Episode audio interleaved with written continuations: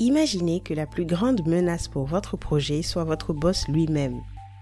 Vous avez bien entendu. À l'opposé des théories bien connues du manager leader qui fait grandir et qui autonomise ses collaborateurs, il existe une catégorie de managers bien moins documentés, qui par leur personnalité ou leurs attitudes sont eux-mêmes facteurs de frein et d'échec. Sur plus de 1000 réponses à son enquête en 2018, Dana Brownlee, auteur de notre book club Les règles tacites du management vertical, en a identifié six types, parmi lesquels la tornade et le micromanager qui seront l'objet de cet épisode.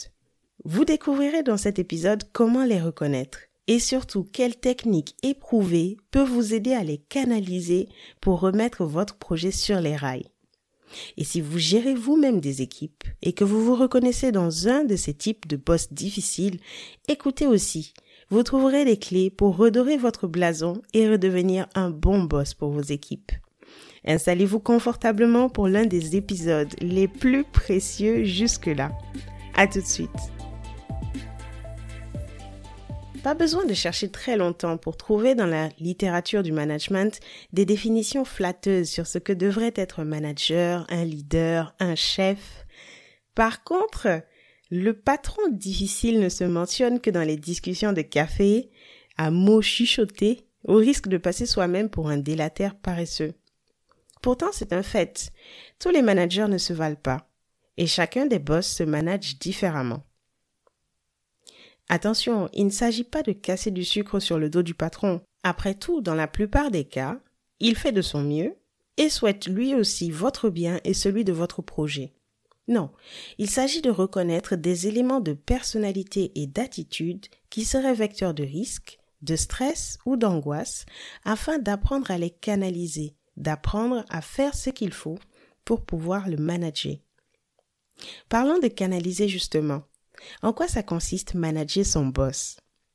Pour Dana Brownlee, il s'agit de personnaliser votre style ou votre comportement professionnel pour vous adapter au manager et prendre des mesures pour faciliter son travail. Tout ça afin d'optimiser le succès pour tous. Ça va se matérialiser par anticiper les problèmes, ajuster votre style, faciliter la vie de votre manager.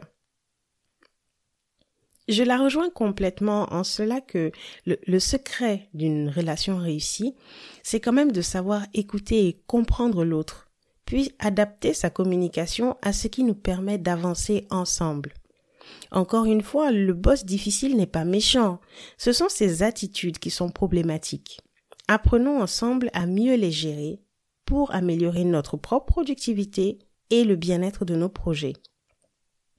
Je le disais tantôt, dans son enquête, Dana a identifié six catégories de boss difficiles. La tornade, c'est celui qui domine les meetings et les discussions, qui est intense, imposant et qui intimide son monde.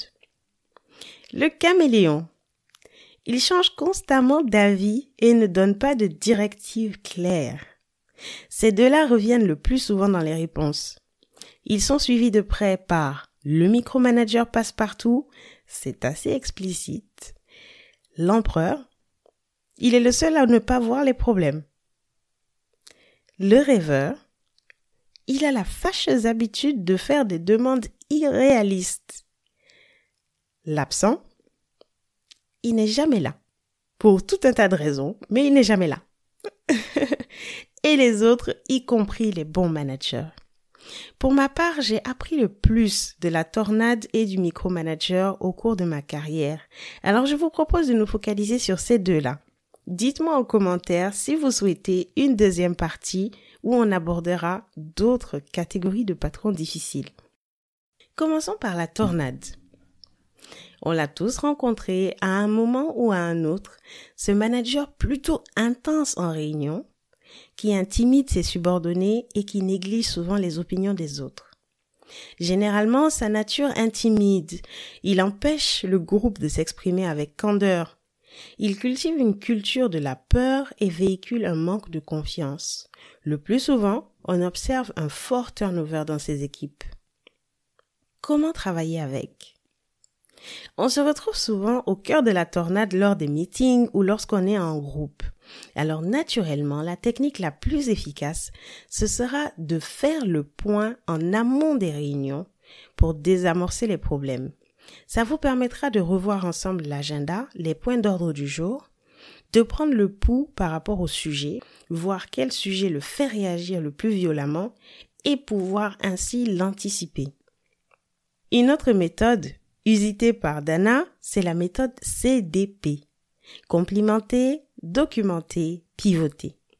Pour éviter qu'il ne torpille tout le meeting autour de cet unique point qui lui semble absolument critique et important, commentez par complimenter son input. Remerciez-le d'avoir partagé son feedback. Ensuite, documentez le point. Très bien, j'ai bien pris note de cet élément.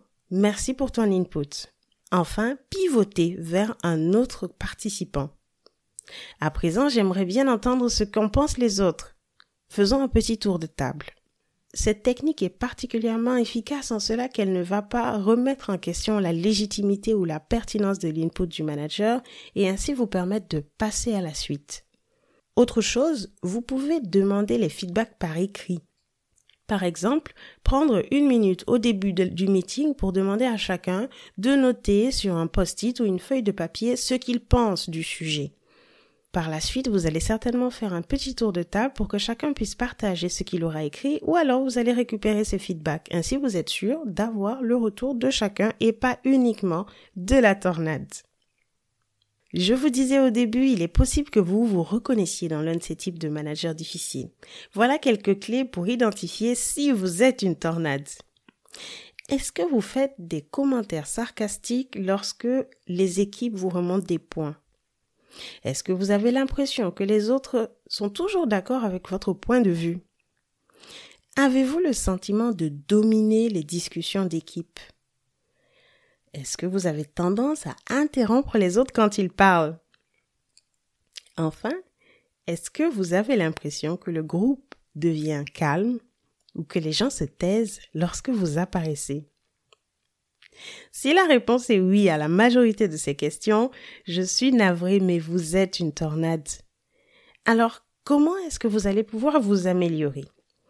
Dans un premier temps, lorsque vous êtes en réunion, retenez-vous de parler, laissez les autres s'exprimer d'abord et ensuite faites le point ou le récap. Ayez tendance à demander un feedback sur tous les aspects de votre management ou de votre personnalité de manière régulière. Essayez d'écouter activement les autres. Faites attention à votre ton. Sans le vouloir, vous êtes parfois très intense ou intimidant. Et enfin, essayez de reformuler des commentaires assez chauds sous la forme de questions. Et voilà, vous avez quelques clés en tant que tornade pour apprendre à vous maîtriser ou en tant qu'employé, en tant que subordonné d'une tornade pour apprendre à mieux travailler ensemble. Place à la deuxième catégorie, le micromanager passe partout. On le reconnaît à son envie de s'assurer que vous mettez tous les petits plats dans les grands à chaque instant et généralement de la manière qui lui convient à lui. Ça peut prendre la forme d'une mise à jour quotidienne qu'il vous demande ou encore de nombreux emails autour d'un sujet en particulier. Une chose est sûre, le micromanager vous donne le sentiment qu'il n'a pas confiance en vous et qu'il est prêt à reprendre le projet pour faire lui-même si ça continue comme ça. Non seulement c'est stressant pour vous, mais ça vous fait passer un temps fou en activités de reporting qui vous mettent en retard, sans compter le coût sur votre estime de vous-même et votre crédibilité auprès de l'équipe. Une technique pour gérer votre micromanager, c'est de comprendre la vraie source de sa préoccupation résoudre un problème passe par en comprendre la source. Par exemple, si c'est un nouveau manager qui avait l'habitude d'être vraiment dans le détail, rappelez-lui que vous êtes ravi de gérer le quotidien et proposez-lui des mises à jour régulières. Vous définissez ainsi la fréquence selon laquelle il peut attendre des feedbacks de votre part et ça vous évite d'être en train de faire des points à chaque instant. Si par contre, il semble que ce manager manque de confiance en vous en particulier, Demandez-lui pourquoi et prenez des actions pour les adresser, par exemple de la formation, du mentoring. Aussi, faites une revue détaillée de votre plan d'action avant le projet ou avant chaque tâche, ainsi il sait où vous voulez aller. Deux autres techniques assez intéressantes, c'est de mobiliser le micromanager dans le projet ou dans les activités de lancement. Proposer un calendrier de mise à jour régulier. Essayez de clarifier les rôles et les responsabilités.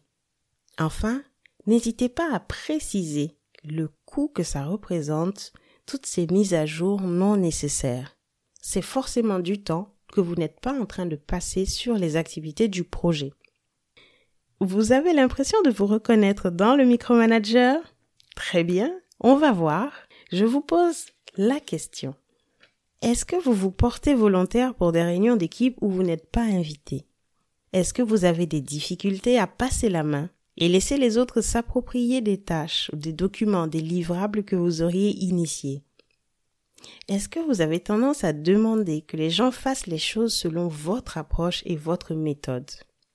Est-ce que vous demandez régulièrement des mises à jour avant les mises à jour régulières d'équipe qui seraient par exemple planifiées chaque semaine? Et enfin, est-ce que vous êtes tenté d'intervenir sur des tâches que vous avez vous-même déléguées? Si la réponse est oui à la majorité de ces questions, vous êtes un micromanager passe-partout. C'est pas une fatalité, voilà quelque chose que vous pourriez faire pour améliorer la situation.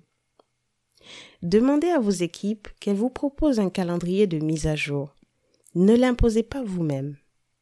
Ne vous incrustez plus sur des meetings où vous n'êtes pas invité, à moins qu'il y ait vraiment un problème. Demandez aux employés de vous dire s'ils se sentent micromanagés et surtout de vous faire un feedback en général sur la manière dont vous pouvez les assister.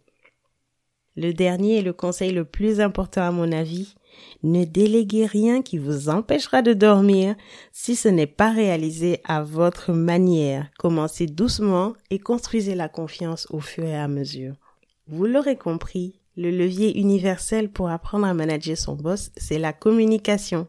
C'est vrai d'ailleurs pour la plupart de nos interactions humaines à tel point que j'ai envie d'ouvrir une série sur l'art et la manière de communiquer au boulot pour optimiser vos résultats. Ça vous dit? Eh bien, votez cette semaine sur la page LinkedIn de l'efficientiste. Si le sujet vous intéresse autant qu'à moi, nous apprendrons ensemble à appliquer encore plus de techniques recommandées par Dana pour gérer les autres catégories de boss difficiles, mais aussi pour bien travailler avec le boss moyen à fort. J'attends impatiemment vos votes pour confirmer le thème de notre nouvelle série. Si cet épisode vous a plu, n'hésitez pas à le partager et à laisser un avis sur votre plateforme de podcast préférée. Ça permet à plus de gens d'en profiter et ça me va droit au cœur. Quant à moi, je vous dis à mardi prochain, même endroit, même heure, partout où vous écoutez vos podcasts préférés. D'ici là, portez-vous bien et souvenez-vous, vous êtes ce que vous avez de plus précieux. Alors prenez soin de vous.